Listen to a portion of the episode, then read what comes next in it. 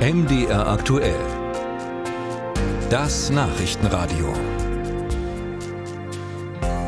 Man wünscht es niemandem, aber ein Unfall, eine schwere Krankheit kann jeden ereilen und vielleicht kann man dann vorübergehend oder dauerhaft nicht mehr in der Lage sein, seine Dinge selbst zu regeln.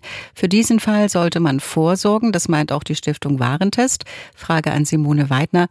Frau Weidner, wie sollte man im Fall des Falles Vorsorge treffen? Ja, wichtig ist, dass in dem Fall, den Sie gerade geschildert haben, Angehörige oder Freunde, die vor Ort sind, auch mit zum Beispiel Ärzten sprechen dürfen, mit ihnen über die weitere Behandlung sprechen dürfen. Und damit sie das überhaupt dürfen, benötigen sie etwas Schriftliches. Und zwar eine Vorsorgevollmacht. In einer Vorsorgevollmacht legt ein Mensch fest, wer für einen handeln darf.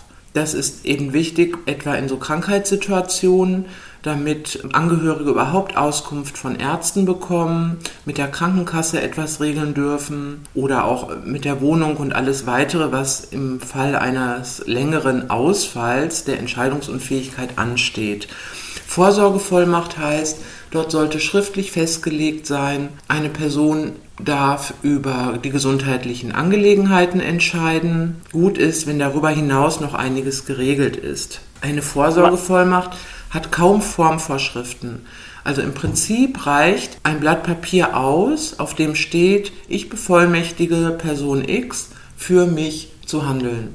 Und zwar in gesundheitlichen Angelegenheiten. Datum und Unterschrift reichen dann aus. Also man muss Aber, nicht zum Notar. Nein, ähm, das ist ein Irrglaube, dass viele noch meinen, man müsste zum Notar. Das stimmt aber nicht. Also Krankenhäuser, Ärzte, Behörden, Versicherungen, sie alle akzeptieren auch eine, ich sag mal, einfach unterschriebene Vorsorgevollmacht. Ein Notar ist in manchen Fällen empfehlenswert. Etwa bei komplexeren Familienkonstellationen, wenn mehrere Personen bevollmächtigt werden sollen oder auch wenn es um Geschäftsvermögen geht, wenn Immobilien im Spiel sind, dann ist es sicherlich sinnvoll, sich auch beim einem Notar umfassend beraten zu lassen. Aber Grundsätzlich reicht ein einfaches Dokument aus. Seit diesem Jahr können ja Eheleute in medizinischen Notsituationen automatisch für den Partner die notwendigen Entscheidungen treffen.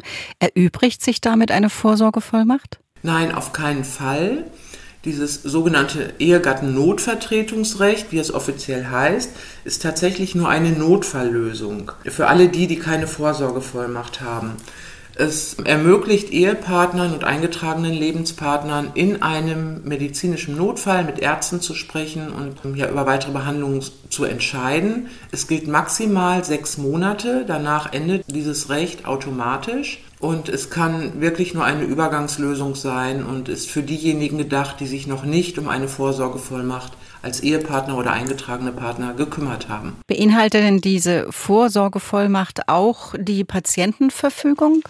Wenn ein Bevollmächtigter in einer Vorsorgevollmacht auch über medizinische Behandlungen entscheiden darf und auch über medizinische Behandlungen am Lebensende, ist diese Patientenverfügung nicht unbedingt notwendig. Also wichtig ist eine bevollmächtigte Person, die umfassende Handlungsvollmacht hat in medizinischen Fragen. Aber alle Fragen, die das Lebensende betreffen, sollten mit der Person auch wirklich im Detail besprochen werden. Alle Wünsche und Vorstellungen wie man zu lebensverlängernden oder verkürzenden Maßnahmen steht. In einer Patientenverfügung kann all dies schriftlich und ganz konkret festgehalten werden. Die Patientenverfügung ist auch für Ärzte bindend. Und wichtig ist natürlich, dass sie so konkret wie möglich formuliert ist. Sie ist mit Datum und Unterschrift gültig. Sie ist aber nicht zwingende Voraussetzung, damit Bevollmächtigte über lebensverlängernde oder entscheidende Maßnahmen am Lebensende entscheiden dürfen.